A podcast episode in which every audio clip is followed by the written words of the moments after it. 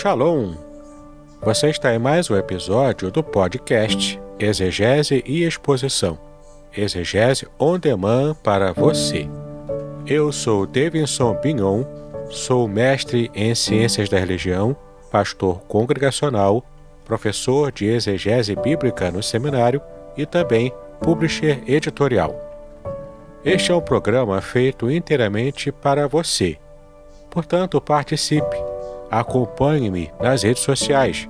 Envie sua pergunta em formato de áudio.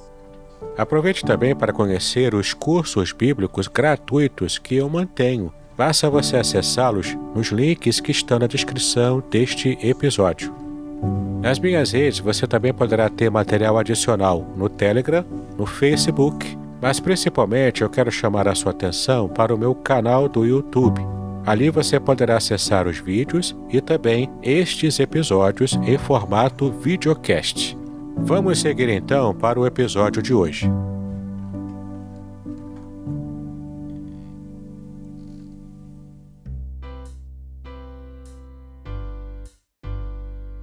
Muito bem, que bom que você está mais uma vez conosco neste episódio, nessa série especial sobre os temas fundamentais da nossa fé cristã.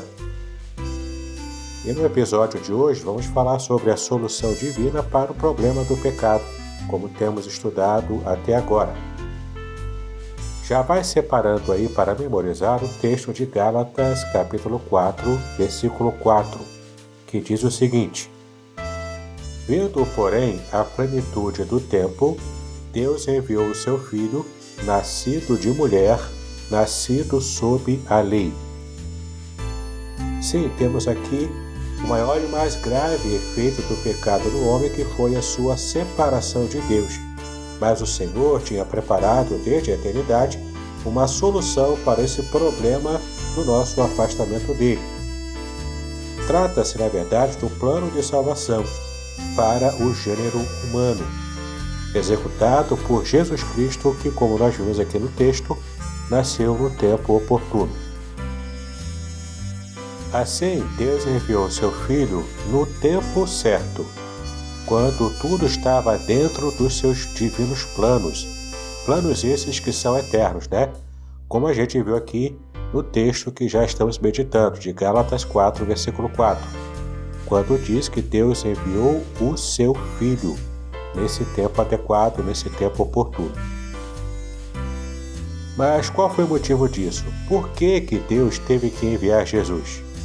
Que motivos levaram o Senhor a planejar e executar a salvação do homem? A Bíblia nos mostra pelo menos três razões para que tudo isso acontecesse, tá bom? Vamos analisar aqui que Deus fez isso motivado pelo seu amor. A salvação do homem é a maior e mais concreta demonstração do amor de Deus. Ele enviou o seu próprio Filho para ser o Salvador de toda a humanidade Confira na conhecidíssima passagem de João, capítulo 3, versículo 16. Ora, o sacrifício de Cristo foi uma prova conclusiva do amor divino pela humanidade. É como nós vimos, por exemplo, também em Romanos capítulo 5, versículo 8, que diz assim: Mas Deus prova o seu próprio amor para conosco pelo fato de ter Cristo morrido por nós, sendo nós ainda pecadores. Então, movido pelo amor, o próprio Deus se fez carne, habitou entre nós para trazer salvação aos seres humanos, às suas criaturas que ele tanto amou né, desde a eternidade. A sua graça também foi motivação suficiente para que ele estivesse exercendo todo esse tipo de serviço serviço em prol da salvação da humanidade. A salvação também é uma demonstração da graça de Deus, que é o favor imerecido do Senhor para aqueles que estavam em desobediência como inimigos do próprio Deus. O Senhor planejou e executou o plano de salvação sem que houvesse no homem qualquer mérito para receber essa salvação. Por isso é graça. Confira em Efésios capítulo 2, do versículo 4 ao versículo 8. Leia na sua Bíblia com calma e observe cada versículo dessa passagem. Então, nós estamos estudando aqui que as motivações de Deus para trazer salvação ao ser humano passam pelo seu amor, pela sua graça e também pela vontade de Deus de criar um povo para cumprir completamente a sua vontade. Na verdade, Deus queria para si um povo que praticasse boas obras, conforme você pode ver em Efésios capítulo 2, versículo 10. Ele queria um povo que proclamasse ao mundo as suas boas qualidades, os seus atributos, conforme você pode ver em 1 de Pedro capítulo 2, versículo 9. E também ele queria um povo que fosse testemunha do seu amor e bondade para toda a humanidade Olha só em Atos capítulo 1, versículo 8. E tem ainda a passagem de Tito, capítulo 2, versículo 14, onde lemos que Jesus a si mesmo se deu por nós, a fim de remir-nos de toda a iniquidade e purificar para si mesmo um povo exclusivamente seu, zeloso de boas obras. Portanto, observe que os propósitos de Deus ao enviar Jesus Cristo ao mundo foram para demonstrar o seu amor, manifestar a sua graça e também escolher para si um povo que possa cumprir completamente a sua vontade. Visando a esse tipo de ministério, esse tipo de missão, nós vemos que a obra realizada pelo Filho, pelo Senhor Jesus, para trazer a salvação ao ser humano, trouxe sobre ele grande humilhação. Para realizar, portanto, a obra da salvação, Jesus Cristo se humilhou. E a humilhação de Cristo pode ser vista nos seguintes estágios da sua própria vida aqui na Terra. O primeiro estágio é a encarnação. Jesus Cristo, o Filho de Deus, tornou-se carne. Confira em João capítulo 1, versículo 14 Romanos capítulo 8, versículo 3, 1 Timóteo capítulo 3, versículo 16 e 1 João capítulo 4, versículo 2. Bom, a palavra encarnação significa que Jesus Cristo tomou a natureza humana completa, além da sua própria natureza divina, coeterna juntamente com a do Pai. Esse foi o modo pelo qual ele, Jesus Cristo, se tornou realmente um membro da raça humana tendo nascido de uma mulher. É só você conferir em Mateus capítulo 1, versículo 20, Lucas capítulo 1, versículo 34 e Gálatas capítulo 4, versículo 4. Veja cada passagem dessa com cuidado e também com calma, abrindo a sua Bíblia nesses textos. Muito bem, o segundo estágio da humilhação de Cristo foram os seus sofrimentos. Sim, os sofrimentos de Cristo não foram limitados às suas agonias finais. Na verdade, Cristo sofreu os insistentes ataques de Satanás, conforme você pode ver em Lucas capítulo 4, de 1 a 13, e Hebreus 4, versículo 15. Observe então que ele sofreu esses insistentes ataques de Satanás e também o ódio e a incredulidade do seu próprio povo, e também a perseguição dos seus inimigos Confira lá em Marcos capítulo 14, versículo 1. Entenda então que eram parte da sua obra os sofrimentos, porque assim pôde tornar-se um sacerdote capaz de apresentar os homens diante de Deus, pois sofreu as dores da humanidade. Confira em Hebreus capítulo 2, versículo 18 e também capítulo 5, de 7 a 9. Bom, prosseguindo ainda no seu estágio de humilhação, descendo ainda mais fundo, vemos que Cristo passou pela morte, a morte física. Então, Cristo enfrentou a morte física, mas não morreu em consequência de uma enfermidade, ou de um acidente, ou ainda por ser um assassino. Sua morte foi decretada por uma sentença judicial ele foi julgado e sentenciado por um juiz romano, sendo assim contado entre os malfeitores. É só você observar em Lucas capítulo 22, versículo 37 e comparar com Isaías 53, versículo 12. Então Jesus sofreu a morte maldita, aquela morte destinada aos criminosos, mas assim satisfez as exigências da lei, tendo se tornado maldição por cada um de nós. Confira em Deuteronômio capítulo 21, versículo 23 e Gálatas capítulo 3, versículo 13. Depois da sua morte, ainda nesse estágio de humilhação, nós vemos como o Senhor Jesus foi sepultado após morrer.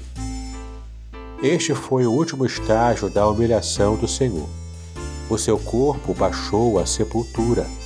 A volta do homem ao pó é, na verdade, parte do castigo do pecado humano, conforme a gente pode lembrar de Gênesis capítulo 3, versículo 19. Podcast Exegese e Exposição. Exegese on demand para você.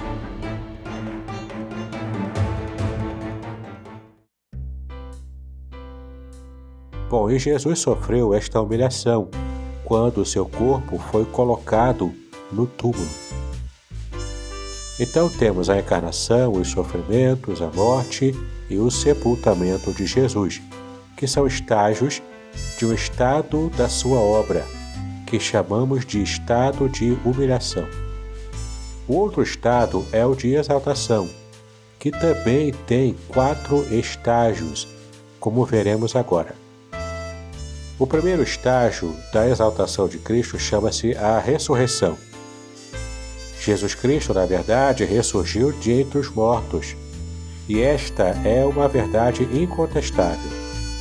Ele mesmo previu a sua ressurreição, conforme está em Mateus 12, 40, capítulo 16, versículo 4, capítulo 20, versículo 19 e capítulo 26, versículo 32 Além disso, João, capítulo 2, de 19 a 22. A ressurreição de Cristo foi testemunhada por anjos.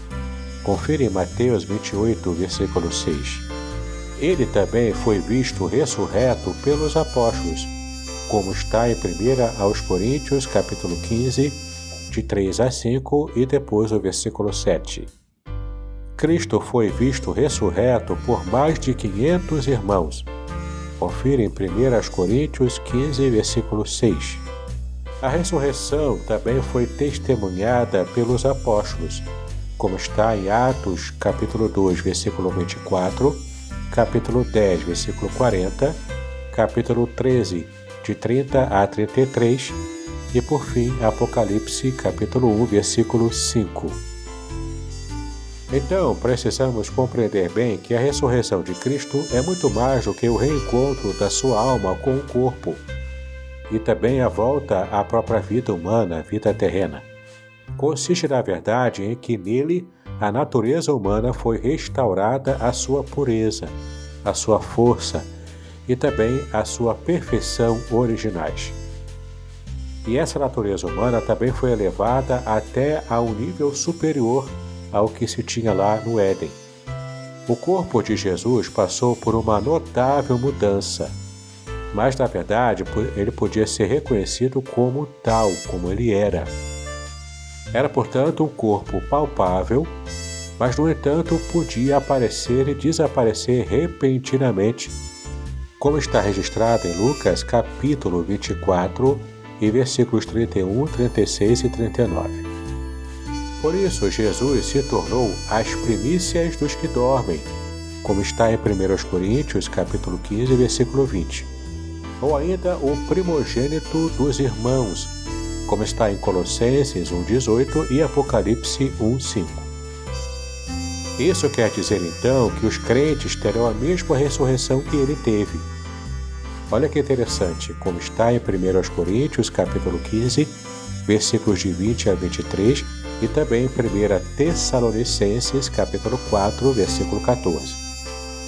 O próximo estágio da exaltação de Cristo é a sua ascensão.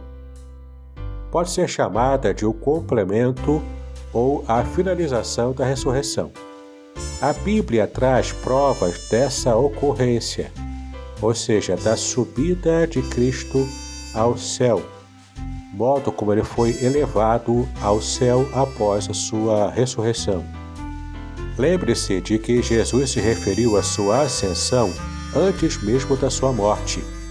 Em João 6,62, João 14, versículo 2 e 16, versículo 5. A sua ascensão é narrada duas vezes. Em Lucas, capítulo 24, do versículo 50 ao versículo 53, e também em Atos, capítulo 1, do versículo 6 ao versículo 11. A ascensão de Cristo também é mencionada várias vezes na palavra de Deus, em outras passagens, como Efésios 1, 20, Efésios 4, de 8 a 10, 1 Timóteo 3, 16 e Hebreus capítulo 1, versículo 3. Portanto, Jesus subiu visivelmente da terra ao céu, onde agora ele está.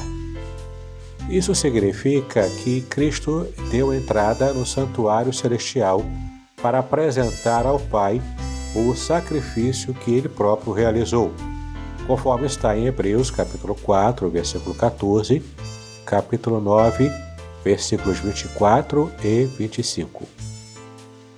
O próximo estágio, portanto, da exaltação de Cristo é a sua entronização.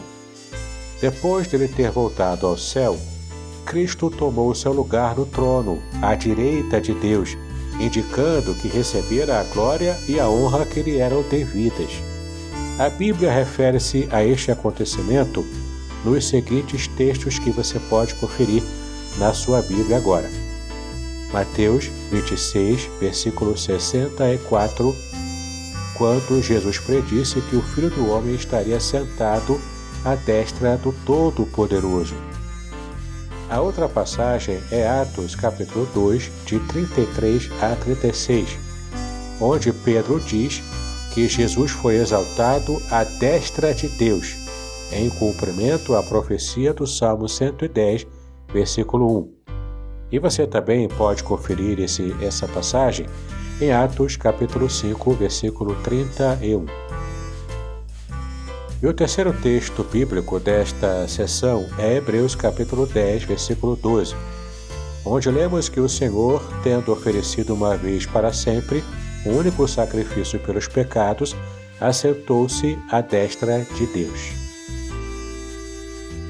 Chegamos então ao último estágio da exaltação de Cristo. Esse estágio ainda acontecerá. Ainda aguardamos esse estágio se concretizar na nossa própria história também, na humanidade, que é a volta do Senhor. Só quando Cristo voltar é que atingirá o estágio mais elevado da sua exaltação. Ele voltará de forma física e visível conforme está em Atos capítulo 1, versículo 11. Ele também aperfeiçoará ou fará plena a salvação dos que nele creem. Confira em Romanos 8, 23 a 25. Bom, este assunto nós vamos estudar com mais detalhe num próximo episódio. Cristo se submeteu à humilhação e foi, consequentemente, exaltado para nos comunicar a graça salvadora conforme está em Tito, capítulo 2, de 11 a 14. Então, em único texto bíblico, aprendemos sobre estes dois estados da vida de Cristo. Confira na sua Bíblia em Filipenses, capítulo 2, do versículo 5 ao versículo 11. Leia esse texto atentamente e tente colocar no seu caderno uma relação em duas colunas é, com os aspectos da humilhação e os aspectos da exaltação de Jesus, conforme aparecem neste texto. Repito, Filipenses capítulo 2, de 5 a 11. Então, trace no seu caderno duas colunas, sendo que na coluna da esquerda você vai escrever humilhação no cabeçalho, e na coluna da direita você vai escrever exaltação. E embaixo de cada coluna dessa você vai escrever o que esse texto de Filipenses 2 traz sobre esses estágios da vida de Cristo que nós acabamos de estudar. Bom, agora que você já fez o exercício, espero que tenha conseguido entender tudo o que nós vimos até agora. Vamos falar sobre uma obra completa, essa obra completa que Cristo realizou na cruz do Calvário. Sim, a obra de salvação realizada por Cristo é uma obra completa. Por isso, ele se constitui no único mediador entre Deus e os homens, conforme você pode conferir em 1 Timóteo 2, versículo 5 e ainda Atos capítulo 4, versículo 12. E por que será que esta é uma obra completa?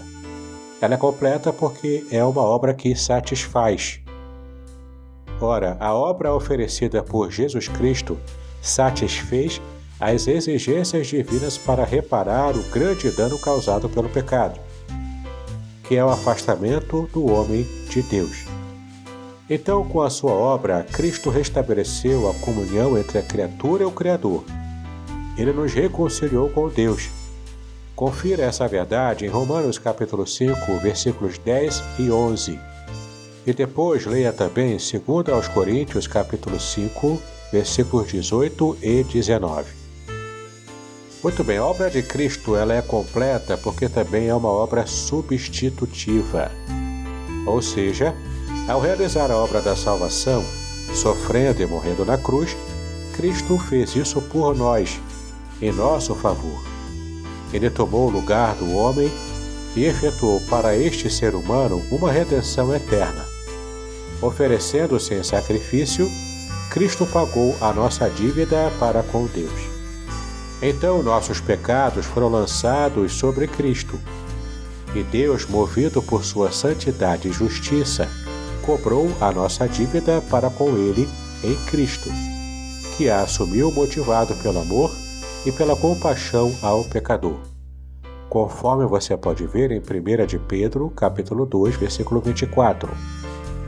Confira também os outros textos da Bíblia de Isaías 53, versículo 6 Segundo aos Coríntios capítulo 5, versículo 21 e Gálatas 3, 13.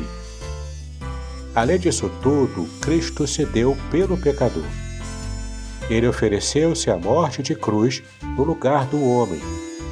Isto está claramente mostrado em 1 de Pedro, capítulo 3, versículo 18. Muito bem, você pode encontrar esta mesma verdade em outros textos da palavra de Deus, por favor, abra sua Bíblia em Romanos capítulo 5, versículos de 6 a 8, capítulo 8, versículo 32 e Gálatas capítulo 1, versículo 4. Muito bem, espero que você tenha apreciado bastante todo o conteúdo do estudo que fizemos para este episódio. Nós tratamos aqui da solução de Deus para o grande problema que foi o pecado existindo na, na natureza humana. Estudamos hoje como Cristo efetuou essa salvação. Mas então, no próximo episódio, vamos estudar sobre como devemos fazer para receber a salvação. Portanto, assine meu canal do YouTube, clique no sininho, compartilhe com seus amigos, curta, comente também. Faça parte desse grande exército de pessoas que estão se esforçando para estudar a palavra de Deus com mais afinco. Em especial nessa série, onde estamos tratando de assuntos essenciais para a fé cristã. Então compartilhe, quem sabe algum amigo seu, algum, alguma amiga sua, algum irmão em Cristo ou irmã, podem aproveitar é, o conteúdo daquilo que estamos apresentando nesta série especial. Que Deus abençoe os seus estudos, paz e bênçãos sobre a sua vida.